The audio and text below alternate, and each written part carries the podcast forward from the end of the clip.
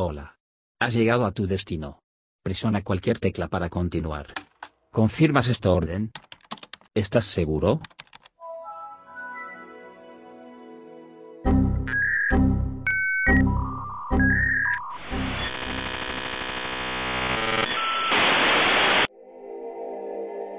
Saludos a toda la tripulación de la misión TIC 2022. Aprovecho para decirles buen día, buena tarde o buena noche. Todo depende del momento en que nos escuches. Este es Codecast, un podcast para mentes inquietas por la programación, un espacio sonoro de entrevistas, relatos e historias que busca profundizar en esos temas que le interesan a los y las programadoras. Mi nombre es Alejandro de la Hoz y esto es Codecast. ¿Qué es realmente la música? En términos puramente técnicos, es una serie de sonidos encadenados que crean una reacción en la mente humana. Pero es mucho más que eso. Hay un gran vacío en el mercado. Nadie quiere verse asociado con Pirate Bay y no dan el paso para crear un gran sitio de música. ¿Quieres competir con Silicon Valley? Acabamos de escuchar el tráiler de la miniserie Playlist, lanzada el 13 de octubre de 2022, una propuesta audiovisual sueca de seis episodios que narra cómo Daniel Ek y su socio, Martin Lorenson, revolucionaron la industria de la música con una plataforma de streaming legal, creando el reproductor de música más famoso del mundo, un film que nos cuenta cómo desde la programación se crean las condiciones para recorrer la música por dentro y por fuera. Seguramente ustedes se preguntarán la razón por la cual se dedica un espacio a este tema, y es que la programación, ese oficio en el cual se están formando, es la génesis de Playlist, una miniserie creada a partir del libro Spotify Untold, que le pone nombre y apellido a los implicados en la creación de una de las aplicaciones digitales más famosas de la actualidad. Alerta de spoiler. Este capítulo puede que te presente algunos adelantos de la miniserie, así que si aún no la ves, esta es la oportunidad. Vayamos a los números. Según el portal web Forbes.co, en las cifras del último trimestre, Spotify cuenta con 433 millones de usuarios y 188 millones de suscriptores en todo el planeta cantidad de usuarios muy interesantes si hablamos en términos de usabilidad de una plataforma. Sin embargo, su camino hacia la cima no fue flor de un día. Por lo que les presentamos un breve resumen de esta historia que está directamente ligada con la programación, ya que su protagonista, Daniel Eck, era un programador amante de la música. El inquieto Daniel Eck quien según Forbes posee una fortuna estimada en unos 5.200 millones de dólares, nació en Estocolmo, Suecia, el 21 de febrero de 1983, hijo de una madre soltera que trabajaba como una madre de parvulario, un padre dedicado a la informática y nieto de abuelos músicos, combinación que siempre lo mantuvo en medio de la música y la tecnología. En el libro Spotify Untold, se comenta que cuando era muy niño recibió dos regalos que determinaron su futuro, una guitarra y una computadora Commodore 64, lo que permitió alternar estas dos pasiones. Para los 14 años, a finales de los años 90, ya era un programador bastante hábil, por cierto. Había aprendido de manera autodidacta a programar en HTML, y le contrataban para crear páginas web para pequeños negocios, lo que lo llevó a contratar a sus compañeros de clase del colegio. Al principio cobraba 100 dólares, luego 200, y así hasta que comenzó a pedir hasta 5 mil por cada trabajo que le encomendaban. A los 16 años, en 1999, quiso unirse a Google, pero fue rechazado porque no contaba con un título universitario. Una apuesta por las grandes ligas que le desanimó pero que le llevó a crear un buscador alternativo con el que no tuvo mucho éxito, pero logró entender que esta era una tarea abrumadora.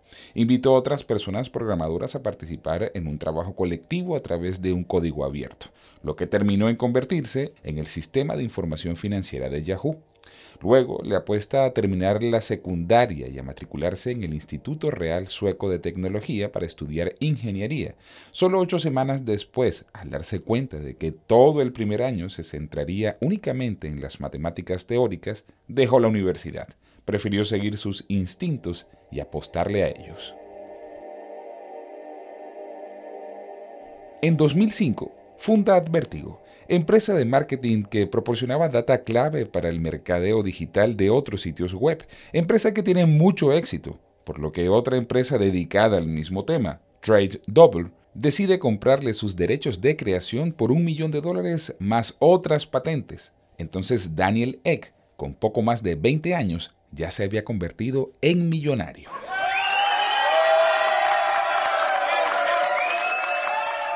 Aunque el camino parecía resuelto para este punto de su vida laboral, Eck apenas iniciaba su etapa más dura. Se encontró con aspectos de su personalidad que no había identificado. Llegó a la depresión.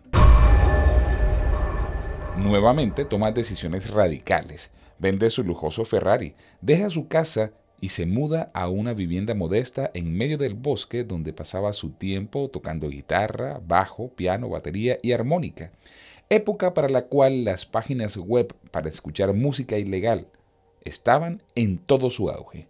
Y además había toda una disputa legal por la crisis que las discográficas vivían por cuenta de la piratería, tema que llevó a Eck a combinar dos de sus grandes pasiones, la música y la tecnología. En abril de 2006 decide construir el gran proyecto de su vida que busca demostrar que su país natal puede competir de tú a tú con los buques insignias de Silicon Valley. Y para ello contó con la inestimable ayuda del empresario Martin Lorenson, quien consigue el dinero necesario para llevar a cabo la gran revolución de su socio, crear un reproductor de música en Internet que sea legal que acabe con la piratería y que permita ganar dinero a sus creadores y a la industria musical. Bye.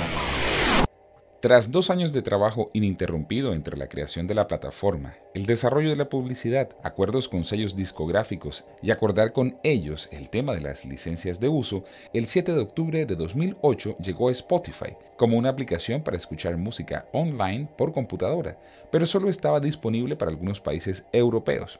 Importante decir que si querías acceder a la aplicación de forma gratuita tenías que recibir una invitación de otro usuario ya registrado.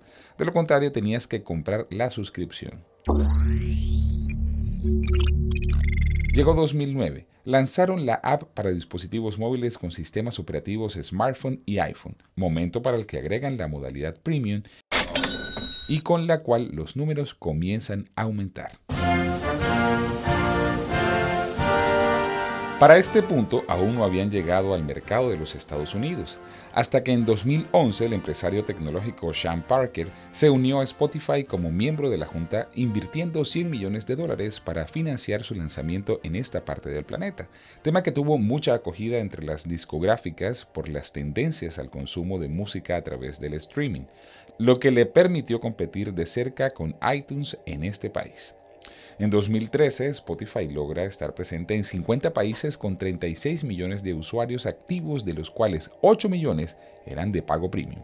Pero solo hasta diciembre de 2018, Spotify resulta ser totalmente rentable con una base de 170 millones de usuarios activos cada mes, de los cuales 75 millones eran de pago premium. A inicios de 2019 le apuestan a los podcasts por lo que adquieren dos empresas especializadas en este medio, Anchor y Gimlet Media, con lo que se permiten desarrollar y consolidar un nuevo camino para el consumo y la experiencia de usuario de su servicio de streaming. Ahora nos podemos encontrar con las recomendaciones de artistas según nuestros gustos, las recomendaciones semanales, el Behind of Lyrics, una explicación de cómo surge la canción y el porqué de estas, recapitulaciones de lo que escuchas al año. Y lo más reciente, los Group Session, lo que permite a dos o más usuarios premium escuchar la misma canción al tiempo. Hoy, Spotify cuenta con 433 millones de usuarios activos cada mes y 188 millones de suscriptores premium en todo el planeta, lo que confirma que la experiencia de usuario diseñada desde la programación es la responsable del éxito de la plataforma de streaming y app más famosa de la actualidad. Interesante historia para los tripulantes de la misión TIC 2022, ¿cierto? Hasta la próxima. Hola. Has llegado a tu destino. Presiona cualquier tecla para continuar. ¿Confirmas esta orden? ¿Estás seguro?